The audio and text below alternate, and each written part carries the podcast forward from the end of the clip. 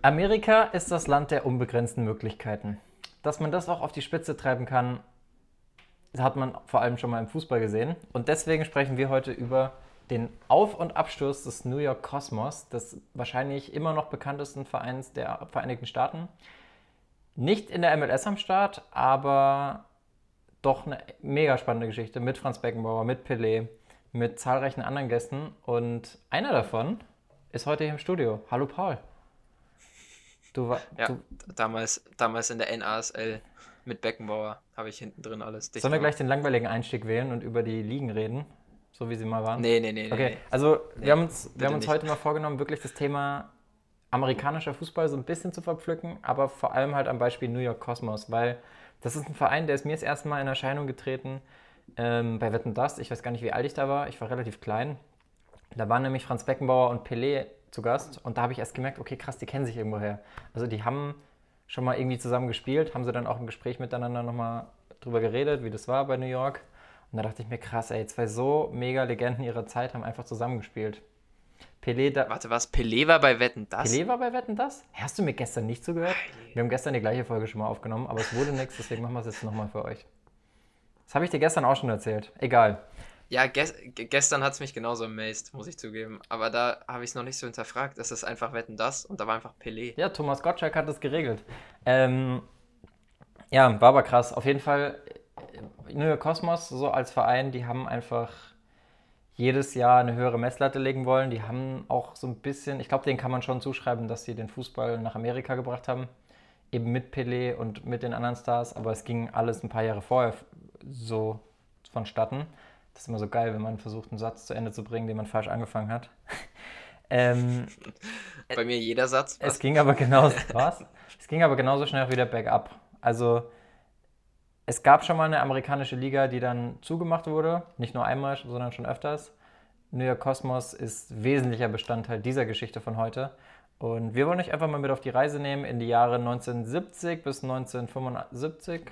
Äh, Entschuldigung, 70 bis 85 und äh, starten einfach mal mit der Gründung von Cosmos, oder Paul? Ja, klingt gut. Hast du es noch auswendig parat oder soll ich nochmal erzählen? Erzähl es in ein bisschen kürzer. Ich versuche es ohne Fakten zu erzählen. Also, Cosmos 1970 gegründet von, von den Gründern vom Atlantic Records Label, also ein Music, Music Label. Die, die Entstehungsgeschichte ist eigentlich ganz cool, weil ähm, Atlantic Records gehört zu Warner Music und Warner Music gehört ja zu Warner Group also das kennt ihr ja alle wahrscheinlich von Harry Potter und anderen coolen Filmen. Ich glaube, Batman ist auch in den Warner Studios. Aber ich bin kein Batman-Fan, das nur am Rande. Auf jeden Fall gab es da zwei Brüder, die ähm, gemeinsam mit Steve Ross, dem Eigentümer von Warner Communications, also von diesem riesigen Medienunternehmen, äh, die einen Fußballverein gründen wollten. Der eine Bruder wollte, glaube ich, sogar den, die Firma verlassen und hat gesagt, ey, pff, ich würde gerne einen Fußballverein gründen. Und dann hat der Steve Ross gesagt, der Chef von dem ganzen ich mache alles, was du willst, komm, lass uns das hier machen. Und ja, dann waren sie eben bei der WM 1970. Also die beiden Brüder, der, der, der Steve Ross nicht, der war dann zu der Zeit noch kein Fußballfan, weil er eben Amerikaner ist, trotzdem großer Sportsfan. Und äh, ja, die beiden Brüder, die übrigens aus der Türkei sind, deswegen wahrscheinlich auch die Leidenschaft für Fußball, ähm, waren dann bei der WM in Mexiko und haben da vor Ort schon mal versucht, so ein bisschen ihre Fußball-Connections besser zu machen. Also haben da Partys geschmissen, haben geschaut, dass sie irgendwie möglichst viele Leute kennenlernen, aus möglichst vielen interessanten Ebenen. Und die Partys sind scheinbar doch schein relativ oft eskaliert und auf einer davon war dann auch Pelé. Und das war dann auch so der Basisstein dafür, dass Pelé eben diesen Schritt gemacht hat, später in die MLS, in die MLS sage ich schon, in die NASL zu wechseln. So hieß nämlich die Liga damals. Und deswegen gebe ich jetzt gleich mal an Paul ab, der euch mal erklärt, warum das Ding NASL hieß und nicht MLS wie heute. Es ging dabei bei dieser Liga nur um die Vereine, die im Norden von Amerika gespielt hat. Man kennt das ja heute in der MLS auch noch. Es gibt sogar, oder nee, in der MLS, doch in der MLS auch, dass die Whitecaps zum Beispiel dort mitspielen und dass das also Vereine dabei sind, die jetzt nicht unbedingt in den USA spielen, sondern einfach generell, es handelt sich um Nordamerika. Und genau, aber zu diesem Zeitpunkt damals 1968 die haben mittlerweile, haben die ich, muss kurz, ich muss kurz reingrätschen, die haben noch mittlerweile eine Western und eine Eastern Conference. Also es ist nicht nach Nord und Süd geteilt, sondern nach Ost und West. Ja, wenn man an den Küsten selber kann man die Wege noch ganz gut zwischen Nord und Süden ausgleichen. Hm, also quer ist halt schwierig. Auswärtsspielen und so weiter. Genau, aber wenn du einmal quer über das ganze Land fliegst für ein Auswärtsspiel, Das- das ist halt dann. Das ist ja in den anderen Ligen, also in der NFL und so und in der NBA ist es ja auch so, weil Amerika ist ja so quadrat, äh, ist ja nicht quadratisch, sondern ist ja eher längs und da sind die Querverbindungen natürlich länger als die hoch und runter. Sehr klar. Amerika hat ja unbedingt ungefähr so die Form von einem Fernseher. So, wenn du da von unten nach oben geht schon, aber von links nach rechts ist halt anstrengend. Ja. Jetzt bin ich aber gerade doch ein bisschen. Oder? Jetzt bin ich gerade doch. Jetzt bin ich gerade doch ein bisschen verwirrt. Es gibt doch, es gibt aber doch trotzdem nur eine MLS-Tabelle, oder? Nee, gibt Eastern und Western Äh. Conference. Passt schon. Genau, ist ne, ja. Die teilen das auf. Ja. Und genau, diese Liga, um die, also das Zentrum dieser Liga war damals mehr oder weniger New York. Oder nicht, nicht So geografisch Nordosten, gesehen, aber kann von man sagen. Der ganze Nordosten. Ähm, genau. Ja. Und ja, deswegen, weil damals nur Fußball im Norden interessant war und dort so ein bisschen der Ursprung des Fußballs in den USA ist, war es am Anfang eben nur eine nordamerikanische Liga.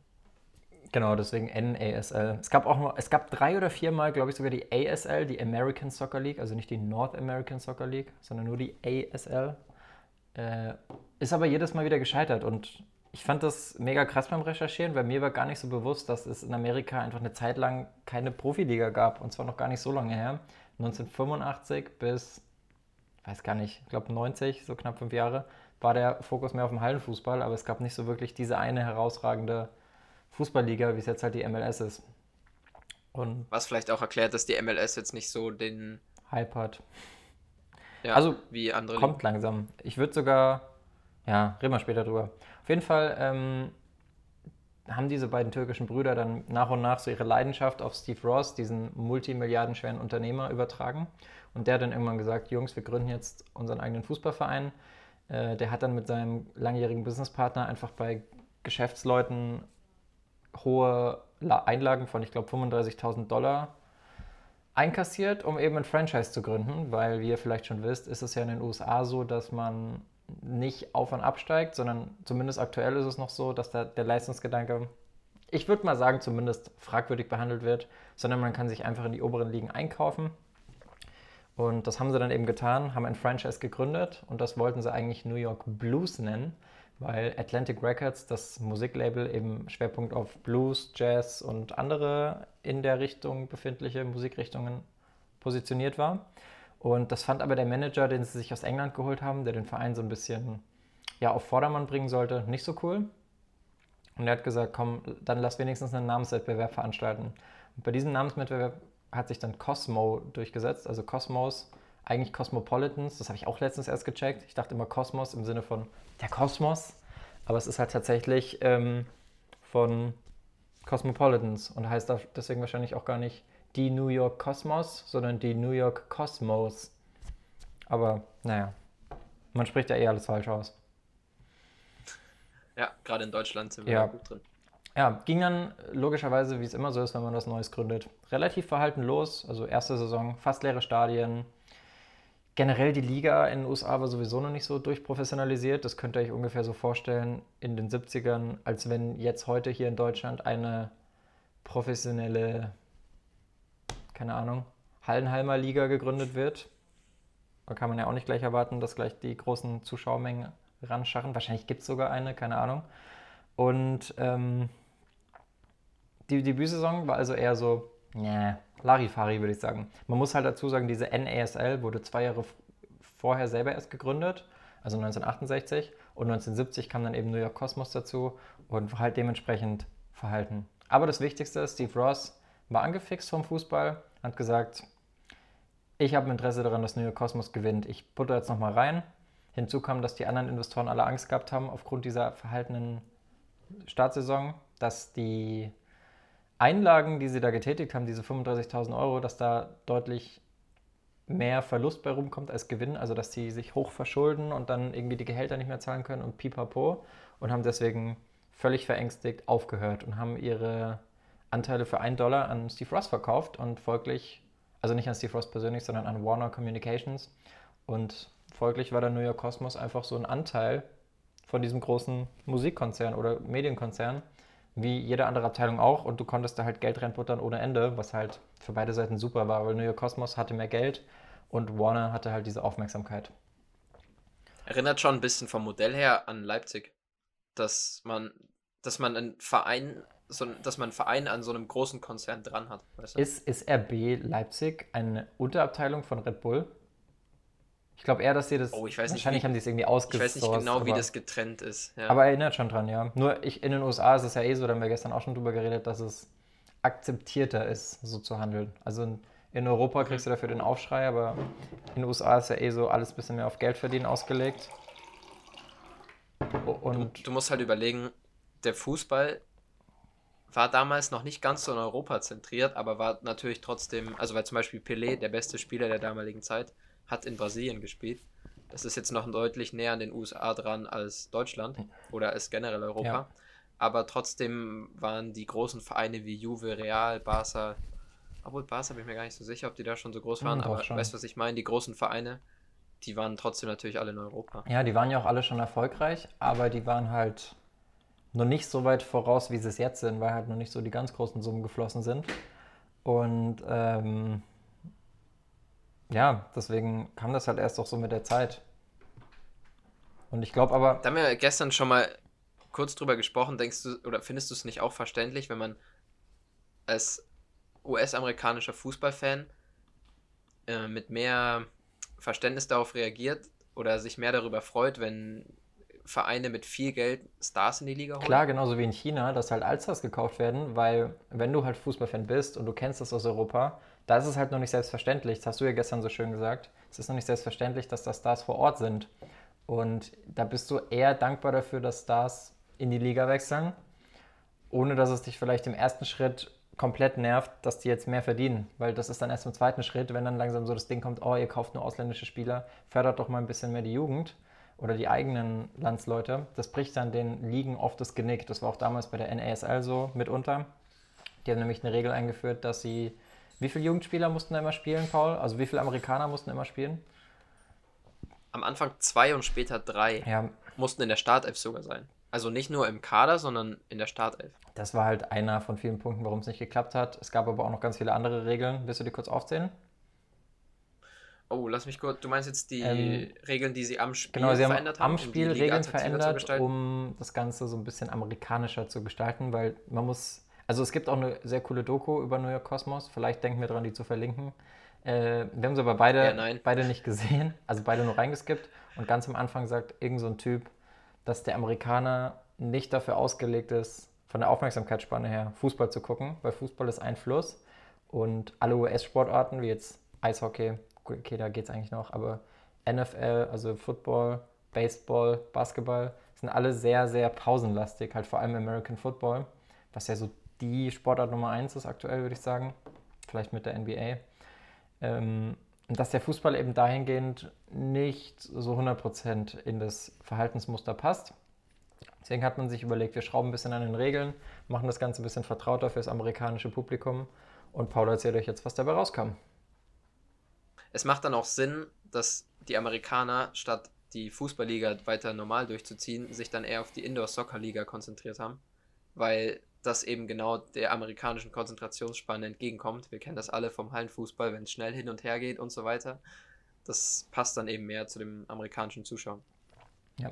Aber gut, kommen wir zu den Regeln, die sie verändert haben. Sie haben als allererstes einfach die Uhr umgedreht. Also die Uhr ist nicht mehr von 0 auf 90 hochgelaufen, wie es jetzt gang und gäbe ist, sondern die Uhr ist einfach wie beim Basketball von 90 auf 0 runtergelaufen. Um ein bisschen mehr so Dramatik und ja, einfach ein bisschen mehr Spannung reinzubringen. Das ist übrigens in der Halle auch so, fällt mir gerade auf. Ist mir gestern gar nicht aufgefallen. Ist ja bei Hallenturnieren auch so, dass du teilweise, keine Ahnung, zwölf Minuten runterspielst. Ja, stimmt. Also es ist ja dann wirklich, es bestätigt das bisschen. Ja. Und da ist am Ende Fußball auch eigentlich eine Ausnahme, dass man die Zeit so von. Es ist auch eine Ausnahme, dass die Zeit nicht gestoppt wird, was ja viele oft immer fordern, aber es wird halt irgendwie auch nicht passen. Und vor allem die Diskussion um die Nachspielzeit. So, es gibt ja immer wieder Auslegungen, wie du es halt jetzt machst mit der Nachspielzeit. Entweder eine Minute pro Tor, eine Minute pro schwerer Verletzung, irgendwie 15 Minuten mehr wegen Spielunterbrechung. Aber so wirklich einheitlich ist es halt nicht geregelt. Und da gibt es ja schon noch immer Diskussionsbedarf, aber man sagt halt irgendwo, dass es den Fußball auch ausmacht. Ja, stimmt. Also ja, klar. Ja, wir haben uns jetzt so dran gewöhnt, warum sollte man es verändern, sage ich mal. Das haben die Amerikaner noch ein bisschen anders probiert. Und zwar haben sie eine weitere Linie hinzugefügt. Ich nehme an, das war einfach eine, die sie vom, weil eh auf Footballfeldern, also auf American Footballfeldern gespielt wurde. Genau, die waren ja in den Stadien von, den, von den NFL-Teams, zumindest wenn es gut lief. Genau, und da haben sie die 35-Yard-Linie, das sind circa 32 Meter, die haben sie genommen und haben die als letzte Linie genommen für die Abseitsregelung. Was wir jetzt heute kennen, dass wenn die Verteidigung bis zur Mittellinie rausrutscht, weiter können sie nicht rutschen, weil der Stürmer steht erst ab der Mittellinie im Abseits. Das haben sie noch so eingeführt mit zwei Linien, also in jeder Hälfte eine, auf der Höhe von 32 Metern. Und damit wollten sie erreichen, dass bisschen mehr Tore geschossen we werden, damit man die Stürmer nicht mehr so extrem ins Abseits stellen kann. Ja, und das haben sie ja weiter noch verstärkt, indem sie, was ich gar nicht so dumm finde, dem Tore schießen noch einen zusätzlichen Anreiz gegeben haben. Und zwar haben die ja eine Regel eingeführt. Erstmal ganz komisches Punktesystem. Es gab für den Sieg sechs Punkte, für den Unentschieden drei Punkte und für eine Niederlage nach wie vor null Punkte, glaube ich, oder? Das heißt, man, soll, man, man wollte auf jeden Fall mal öfter auf Sieg spielen wegen den sechs Punkten. Aber es gab halt auch nochmal bis zu drei Punkte zusätzlich, wenn man mehr als drei Tore geschossen hat. Nee, man hat für, für jedes Tor ein, äh, ein, oh. einen Punkt bekommen, bis zu drei Toren. Oder? Genau. Ja, genau. So. Ja. Okay, dann habe ich dich nur falsch verstanden. Ja, ich habe es ja, nicht recht, ordentlich ja. ausgedrückt. Gut, dann hier jetzt die Lösung. Bis, zum, bis zu drei Toren gab es bis zu drei Punkte Bonus. Was zu mehr Spektakel führen sollte. Man muss aber auch beachten, dass es ja trotzdem die gleiche Verteilung ist zu den damaligen Unentschieden und Niederlage äh, und Siegverhältnissen. Also früher war es ja so Sieg zwei Punkte, Unentschieden ein Punkt und da war es dann halt so Sieg sechs Punkte, Unentschieden drei Punkte. Nur die wollten halt irgendwie den Faktor von den Toren noch mit reinbringen. Von daher vollkommen anderes System. Ähm, aber trotzdem sehr, sehr spannend. Und auch das mit Penalties fand ich ganz, ganz cool. Ja, fand ich beides coole Ideen. Warum nicht einfach mal ausprobieren? Ich meine, das kann den Europäern am Ende auch nur recht sein, wenn die Amerikaner da drüben ein bisschen was ausprobieren in ihrer unbedeutenden Liga. In Anführungszeichen natürlich. Und wenn das gut angekommen wäre, dann hätten wir es vielleicht übernommen. Aber so ist es eher wieder unter den Tisch gefallen. Und mir war das bis vor kurzem auch nicht bewusst, dass es früher einfach im Fußball bei Unentschieden, zumindest in den USA die paar Jahre, ein Penalty-Schießen gab. Erzähl mal kurz, was es ist. Äh, man läuft von dieser besonderen Linie, die 32-Meter-Linie, läuft man los und hat fünf Sekunden Zeit zum Abschluss zu kommen. Eigentlich ein ganz cooles Prinzip. Ich muss sagen, wenn ich beim Eishockey in der Arena war, habe ich mich auch immer gefreut, wenn es dazu kam. Also wenn es erst in die Extra-Time ging. Die gibt es jetzt beim, gab es beim Fußball in den USA nicht, sondern es ging einfach direkt ins Penalty-Schießen, aber trotzdem eine coole Idee eigentlich. Ja. Also das war dann, das war es dann, glaube ich, auch schon zu den Regeländerungen, oder? Oder gab es noch was? Ja, mehr war nicht mehr. Nee, das war das letzte. Ja. Okay, dann machen wir mal weiter. Also man muss noch wissen, es gab neben der NASL immer noch diese ASL, wie wir gerade gesagt haben. Das heißt, die waren noch so ein bisschen in Konkurrenz und hatten nicht mal, zumindest eine Zeit lang, nicht mal einheitliche Regeln. Das heißt, allein da war eigentlich schon der Upturn für die amerikanischen Fans gegeben, weil was ist das bitte für eine Sportart, wo du dann nicht mal weißt, okay, ist es das gut, ist es das gut, was ist denn jetzt die richtige Liga und tralala. Und das war so ein bisschen, dadurch, dass es halt nicht einheitlich von oben geregelt wurde, wie es halt jetzt ist, oder wie man es ja auch generell in Europa und auf der ganzen Welt kennt von UEFA und FIFA. Also in Deutschland weiß jeder, Bundesliga ist ganz oben, dann kommt die zweite Liga, dann die dritte. Da war es halt nicht so klar. Und die Folge war, dass sich die Ligen so ein bisschen versucht haben, gegenseitig auszumanövrieren. Und neben New York Cosmos kamen mit der Zeit immer weitere Mäzene, Dietmar Hopp war nicht dabei, aber weitere Geldgeber, die Finanzstärke mitgebracht haben in die NASL und haben deswegen auch mehr Gelder, vor allem Gehälter zahlen können als die ASL. Und die Folge war eben, dass dann aus der ASL die besten Spieler langsam rüberkamen in die NASL und es hat sich mit der Zeit so rauskristallisiert, dass das halt die bessere Liga ist. Also einer von diesen Leuten war der Bermudianer Randy Horton. Bermuda, bekanntes Land, Fußballnation, nullmal Weltmeister, glaube ich. Und äh, der war vorher in der ASL, der war bei den Philadelphia Ukrainians und hat da das Spiel dann von Cosmos aber vor Pelé, vor Beckenbauer, bevor die ganzen Stars kamen, also bevor es wirklich interessant wurde, maßgeblich geprägt. Der Typ war Stürmer, mega treffsicher.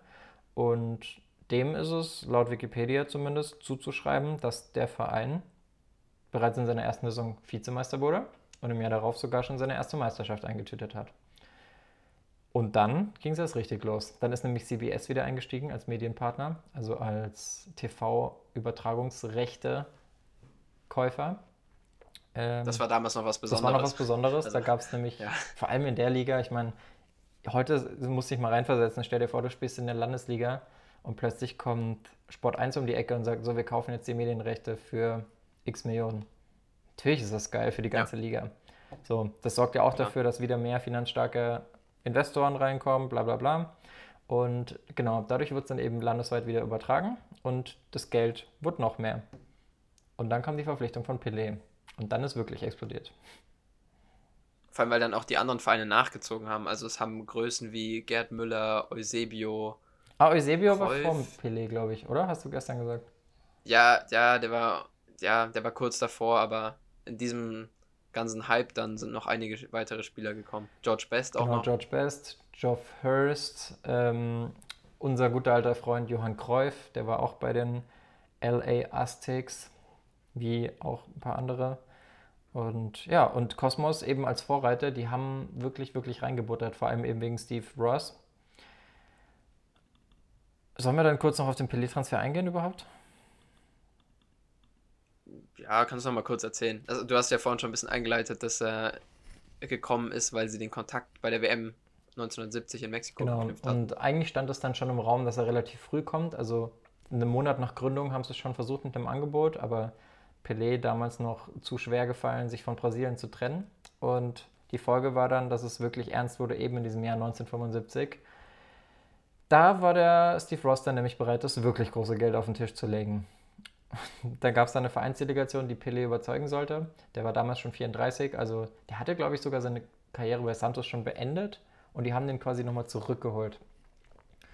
Und ähm, ja, die haben dann eben den schon in die Jahre gekommenen 34-jährigen Pelé in einem seiner Anwesen besucht. Das war irgendwas am Strand und haben dann mit ihm sogar auf dem Strand Fußball gespielt. Also es war ein Anwesen direkt am Meer. Und ähm, das stelle ich mir persönlich sehr witzig vor, wenn da vier Business-Leute aus den USA, die mit Fußball nicht viel am Hut haben, plötzlich mit Pelé auf. Den gehört zwar ein Verein in der höchsten Liga, aber ansonsten haben sie nicht so viel damit zu tun. ja, die haben einen Verein, ja, nee, aber weiß, die, was, ich weiß, was das sind ja in erster ja. Linie nicht die Spieler, die dahin fliegen, sondern die Executives, sage ich mal. Klar. Ja, und das, die, die Lage war relativ bekannt, weil es, es hat sich auch schon rumgesprochen, dass sowohl Juventus als auch Real, also die zwei der größten Vereine überhaupt in Europa, auch Interesse an Pelé hatten und auch schon mal so angeschnuppert hatten bezüglich eines Europatransfers. Das war damals natürlich ein Riesending, weil Pelé ist ja bis heute so zwar nicht ganz unumstritten, aber doch eigentlich der beste Spieler aller Zeiten, beziehungsweise des Jahrtausends, des letzten Jahrtausends. Das entscheidet jeder immer ein bisschen unterschiedlich, kommt drauf an, äh, wie stark man die brasilianische Liga einschätzt, würde ich sagen. Weil der hatte natürlich extrem viele Tore, auch bei der WM und so. Aber so viele Tore in der brasilianischen Liga, da sagen halt viele. Ja, ich kann, ich kann auch jeden verstehen, der Maradona vorhin ansiedelt, weil er einfach auf höherem Niveau gespielt hat, in Italien und so. Ja, jedenfalls ähm, haben sie Pelé dann doch irgendwie damit überzeugt, dass er bei Cosmos die Möglichkeit bekommt, Fußball in einem komplett neuen Land groß zu machen. Und Pelé hat zugesagt. Was nicht heißt, dass es einfach war, denn die tatsächliche Gehaltsverhandlung war dann wirklich, wirklich schwer. Pelé wollte 5 Millionen für zwei Jahre, Ross wollte maximal 2 Millionen zahlen für drei Jahre. Also da sind Welten aufeinander gekracht. Am Ende wurde es ein mega komplizierter fünfteiliger Vertrag, der irgendwie knapp 5 Millionen wert war und ganz komisch aufgeteilt. Also er hat irgendwie eine Million bekommen dafür, dass er drei Jahre spielt. Er hat eine Million bekommen dafür, dass Cosmos zehn Jahre die Vermarktungsrechte von ihm hat, was ja auch schon echt mega viel wert ist noch eine Million dafür, dass er 14 Jahre PR für die betreibt, also so ein bisschen das äh, öffentliche Aushängeschild ist. Und das Kurioseste, eine Million für den Musikvertrag, was auch immer das bedeuten soll. Ja, bei einem Musiklabel muss dein Musikvertrag natürlich auch kommen, klar. Ja, da gab es dann, ich glaube, der hatte sogar wahrscheinlich mal irgendeinen Hit, so wie Beckenbauer mit seinem Gute Freunde kann niemand trennen. Gehört zum guten Namen. Ja, Pelé sollte dann also das erste Mal in seiner Karriere Brasilien verlassen, aber, jetzt wird es politisch, der Ministerpräsident oder vielleicht war es auch der Außenminister von Brasilien damals, hat sich dann öffentlich an ihn gewandt und gefordert, dass Pelé einfach noch ein weiteres Jahr in Brasilien spielt, zum Wohle seines eigenen Volkes. Und da war Pelé dann etwas hin und her gerissen und Steve Ross konnte ihn nur überzeugen, indem er seine Connections ins Weiße Haus hat spielen lassen. Der hat dann Henry Kissinger angerufen, der ja in Fürth geboren ist, Paul, wie du. Und ja. äh, der, der war damals Außenminister von den USA und hat sich dann mit dem amerikanischen, nee, sag, ach, Schwachsinn, mit dem brasilianischen Präsidenten kurzgeschlossen und hat ihn davon überzeugt, dass es mega wichtig ist für die amerikanisch-brasilianische Freundschaft, dass Pelé in die USA kommt. Und so war es dann auch. Pelé kam, Pelé, Pelé sah und Pelé siegte. Mega Boom ausgelöst. Es kamen richtig, richtig viele Leute aus dem ganzen Land, um ihm irgendwie zuzuschauen. Jeder wollte irgendwie mal Pelé sehen. Die jeder seiner Schritte in New York wurde irgendwie medial begleitet. New York Cosmos musste in immer größere Stadien ziehen, hatten dann am Ende einen 40.000er Schnitt, sind im Giants Stadium, was erzähl ich da? Haben im Giants Stadium gespielt, äh, während alle anderen Vereine einen Schnitt von 15.000 hatten. Also der Ligaschnitt war 15.000 und die Spieler wurden dann nach und nach wie Rockstars behandelt. Also es hat dann ungeahnte Dimensionen angenommen und wurde immer mehr. Und da haben dann, wie du vorhin schon gesagt hast, andere Vereine nachgezogen. Da kamen dann eben George Best, Geoff Hurst, Bobby Moore, Johann Cruyff, Gerd Müller. Und so nach und nach hat sich die Liga eben dann doch zu einem Who is Who der altgedienten Fußballstars entwickelt, weil die waren natürlich alle schon über 30, wenn die in die USA gewechselt sind, haben dann nochmal abkassiert, aber haben eben auch einen extremen Hype ausgelöst. Ja, Weißt du, was ich mir gerade überlegt habe? Vielleicht ist es deswegen auch verständlich, dass viele Spieler, die jetzt ihre Karriere beenden, die haben in ihrer Kindheit das mitbekommen, wie die Spieler auf die, ihre alten Tage in die USA gegangen sind. Und deswegen ist das für die vielleicht auch jetzt ein normaler Schritt. So, weißt du, was ich. So zum Beispiel ein Schweinsteiger hat vielleicht gesehen, dass seine Idole, als er groß geworden äh, ist, alle in die USA gegangen sind. Oder nicht alle, aber ein paar. Und dadurch hat er sich auch gedacht, dass der Weg für ihn auch eigentlich was ganz interessantes ist. Also ich weiß nicht, wie alt du einen Schweinsteiger schätzt, aber der ist 84 erst geboren. Ja, dann hat er noch perfekt ein Jahr Zeit. Ja, perfekt. Und in dem Jahr dann Hallenfußball, ja, okay. weil die Liga da schon aufgelöst war.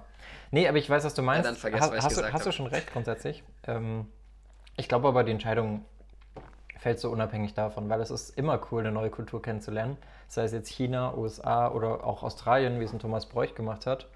Und finde ich bis heute nicht verwerflich. Also wenn da alle immer vorwerfen, äh, du machst es nur wegen dem Geld, ja und? Also Wer will nicht mal ein Jahr in China arbeiten oder drei? Vor allem, du wirst ja wie ein König behandelt.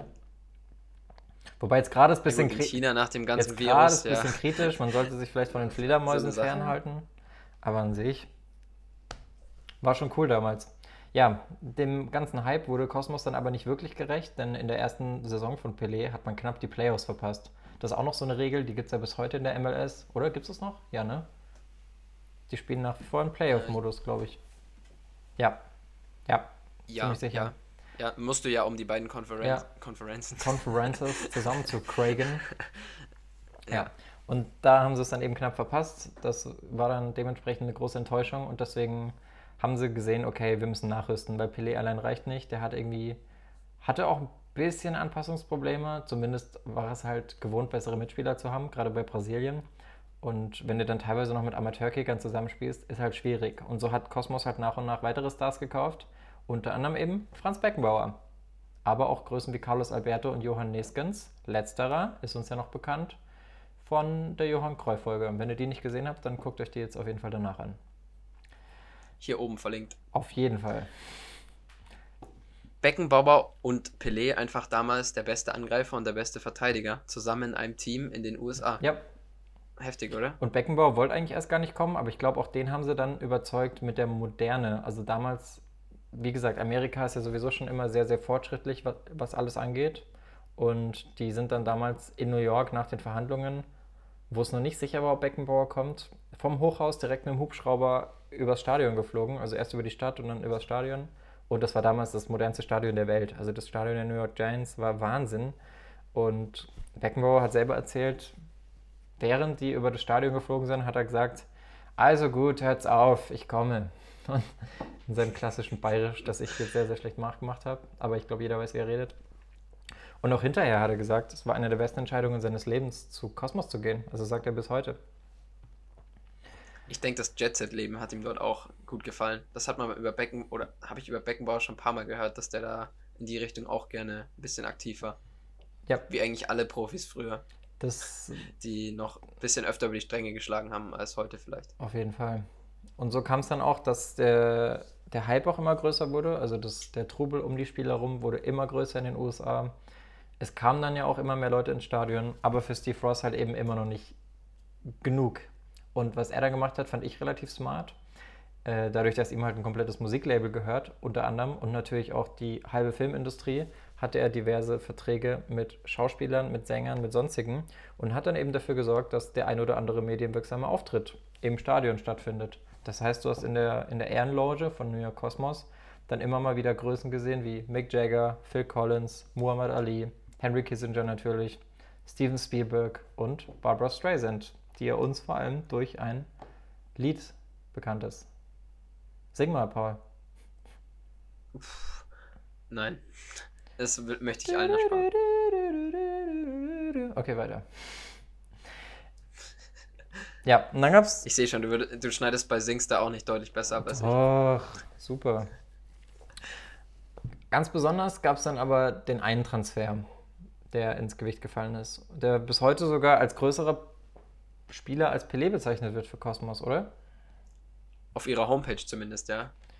Ich will den Namen nicht aussprechen. Chinaglia. Giorgio so ähnlich. Chinaglia, ein 29-jähriger Italiener, der im Gegensatz zu allen anderen Genau. nicht nach seiner Prime kam, sondern während seiner Prime.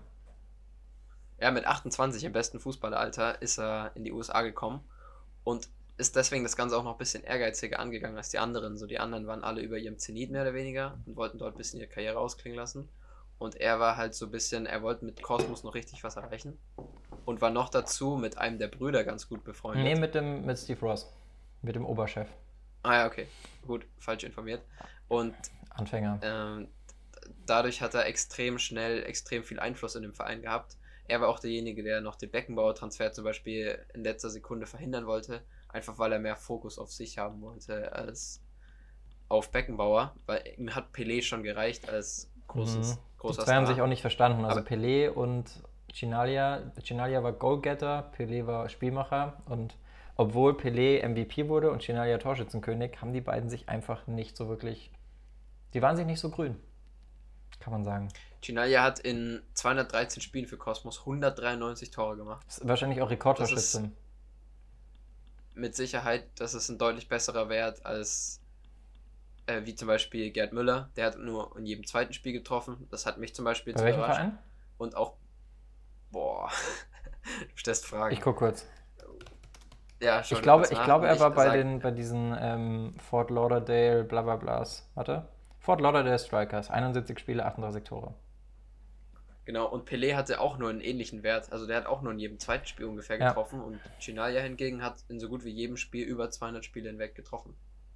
Ja, dementsprechend oft wurden sie auch Meister. Also Cosmos wurde dann neben 1972, wo eben nur dieser Bermudianer da war, Randy Horton, dann eben noch 77 Meister, 78, 80 und 82. Und besonders 77 war eine Wahnsinnssaison. Das war eigentlich die krasseste in der Geschichte von Cosmos.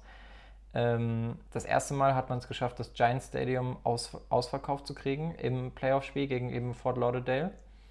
Da waren 77.691 Zuschauer da und dann hat man auch noch im Soccer Bowl, also sowas wie der Super Bowl, aber halt im Fußball, im Finale gegen die Seattle Sounders gewonnen und das erste Mal seit Pelé da war die Meisterschaft geholt. Beckenbauer wurde in dem Jahr MVP und Pelé ist danach würdig zurückgetreten. Genau. Aber das war dann auch ein bisschen so der Anfang vom Ende der NASL. Weil danach, die Liga hat schon für Pelé gelebt irgendwo. Und als der dann weg war, hat das Interesse nachgelassen. Ja, Sowohl von Sponsoren als auch von Fans. vor allem natürlich Und erstmal von der, vom Fernsehpublikum und daran merkst du dann halt ganz, ganz schnell, dass kein Geld mehr da ist. So, also kleines Beispiel, 1981 war ABC Medienpartner, also nicht mehr CBS, sondern ein anderer amerikanischer Fernsehsender. Und die haben, obwohl sie die ganzen Übertragungsrechte für die Saison hatten, nur ein einziges Spiel gezeigt. Und wahrscheinlich waren die Quoten auch da relativ schlecht. Und deswegen hatte die Liga ab der Saison 82 auch überhaupt keinen Medienpartner mehr. Und dementsprechend mau sah es halt auch aus. Man hat dann in dem Jahr trotzdem versucht, das Interesse für die Liga nochmal neu zu entfachen, nämlich indem man sich für die WM 86 beworben hat. Was war da, Paul? Eigentlich sollte die WM in Kolumbien stattfinden. Dann hat die FIFA aber einen Move gemacht, den sie heute auch genauso noch weitermachen würde. Und zwar hat sie einfach kurz vor Beginn gesagt, ah nee, 16 Mannschaften ist nicht genug, wir machen 24 draus. Und da hat Kolumbien dann gesagt, sorry Leute, das können wir nicht stemmen. Und deswegen wurde der WM-Standort neu verlost, vergeben. Verlost. Ja, du bist verlost ja süß. das Den kann man kaufen. Frag Beckenbauer. Ja.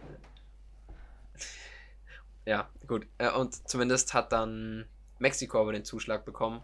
Ja. Und spätestens da war dann für die USA alles, was Soccer angeht. Die, die. Idee finde ich aber auch fragwürdig, das an Mexiko nochmal zu geben, weil die hatten es ja schon 1970. Also klar, die hatten da die Infrastruktur. Wahrscheinlich wäre es auch ein bisschen knapp geworden mit dem Bau der neuen Stadien. 19. Okay, die hätten noch vier Jahre Zeit gehabt. Also hätte ich den USA schon zugetraut. Aber die mussten dann tatsächlich bis 1994 warten, bis sie mal eine WM austragen durften. Wer weiß, was da bei Mexiko noch alles dahinter war. Ein paar Mafia-Bosse oder Wahrscheinlich. so. Oder Ja, die Liga ging dann eben weiter den Bach runter in den USA. Also auch dieser Versuch hat ja dann offensichtlich fehlgeschlagen. Und das hat dann unausweichlich dazu geführt, dass sie 1984, also zwei Jahre später, aufgelöst wurde. Und das hat Cosmos in finanzielle Schwierigkeiten gebracht.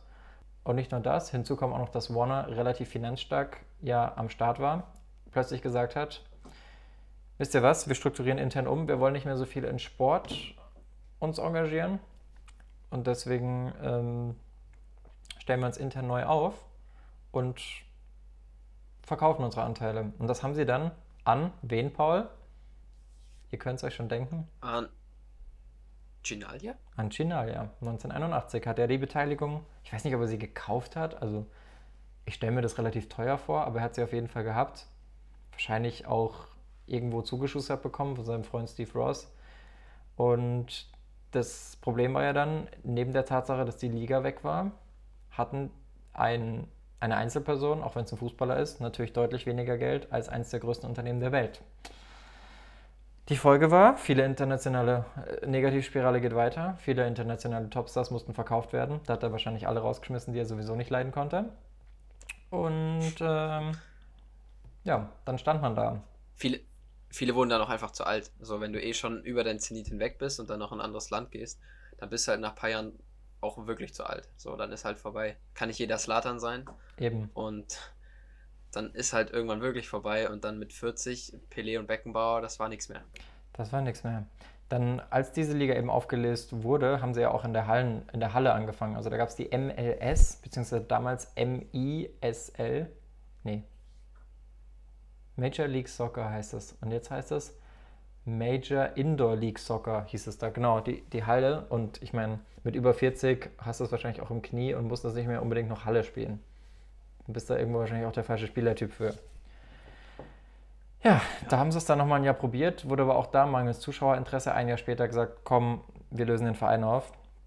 Und man hat den dann dementsprechend liquidiert, die Leute haben ihr Cash rausgezogen und nur der Jugend erreicht, nur der Jugendbereich wurde bis heute erhalten.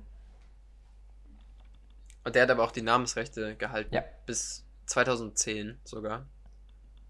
Weil, wie alle informierten MLS-Gucker wissen, den Verein gibt es heute wieder. Aber nicht in der MLS. Und zwar wurde.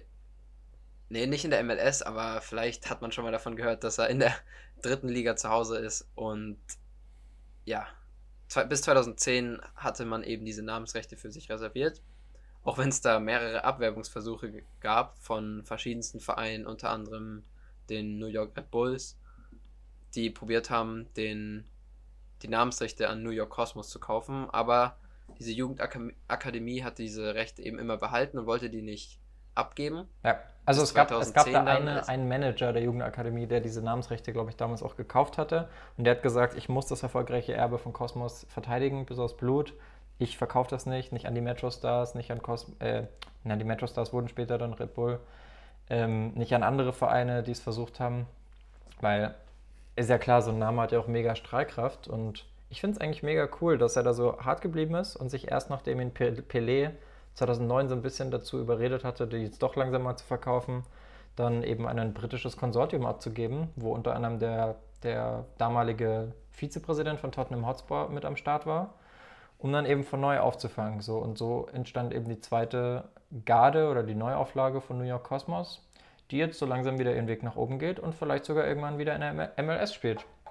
Aber du hast gemeint, dritte Liga. Wie, wie läuft es denn da? Also die haben doch auch, haben die nicht zwischenzeitlich zweite Liga gespielt oder vierte? Ja, das ist ein bisschen komisch. Die haben sich damals in die zweite Liga eingekauft. Ja. Und jetzt war es in den USA lange so, dass die zwei zweite Ligen hatten. Einmal die USL und einmal, ich weiß gerade gar nicht, wie die hieß genau. Wahrscheinlich das auch ASL. egal, weil die mit, Die hießen alle ASL. ja, irgendwie so, so einen Namen hatte die auch. Ja. Äh, Und diese Liga wurde eben aufgelöst, weil die USA die Auflage bekommen hatte, dass sie zwei professionelle Ligen brauchen, die nicht aufgeteilt sind. In, also, an, also es muss eine klare geben. Mhm. Scheinbar können die noch in die beiden verschiedenen Konferenzen aufgeteilt sein, aber an sich muss es eine Liga geben.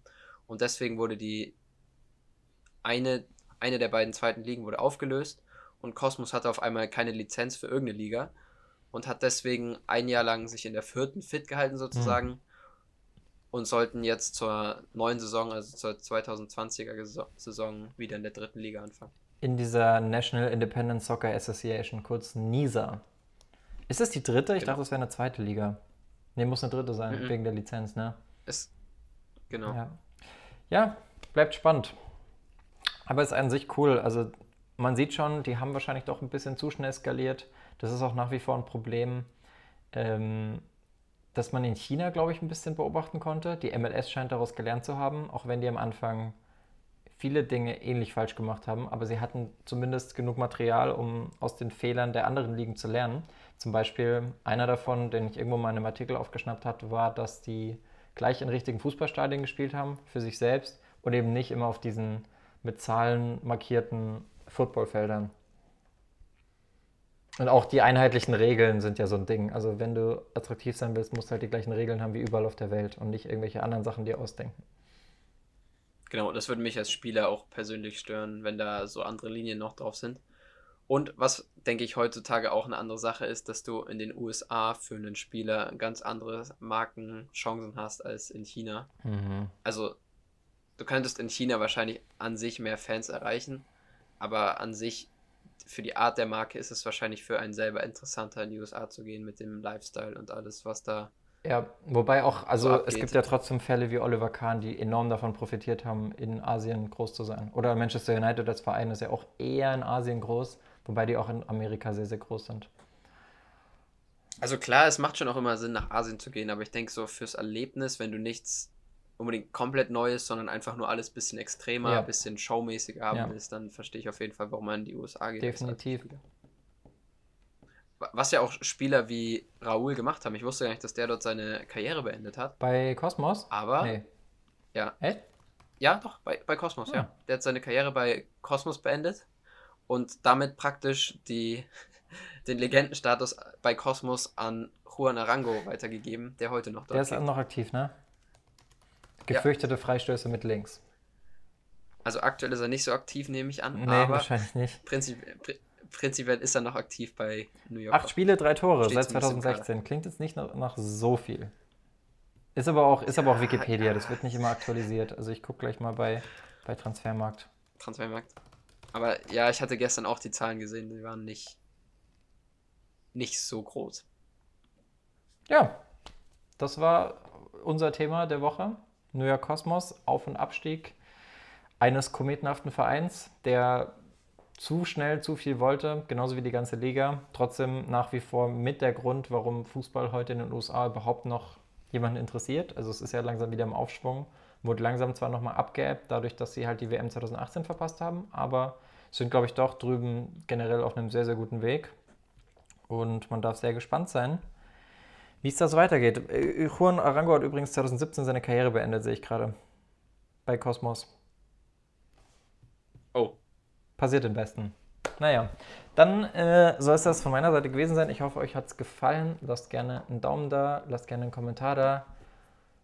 Ich passe den Ball rüber zu Paul, der erzählt euch noch ein bisschen was und dann sehen wir uns hoffentlich nächste Woche wieder zu einer neuen Folge. Privatdetektive im Fußball.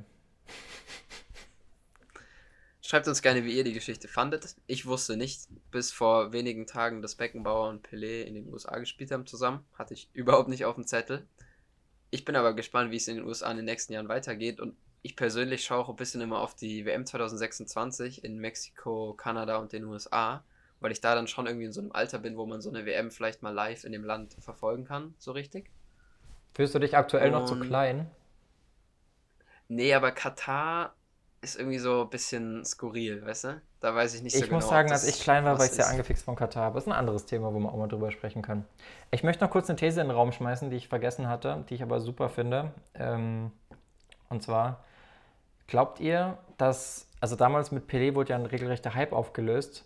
Und ich fand bei der MLS war das ähnlich, als David Beckham rübergekam kam von, von, von Real Madrid. Das war, glaube ich, 2007. Oder kam der vom AC Mailand? Ich weiß es gar nicht mehr genau, wie es war von der Reihenfolge.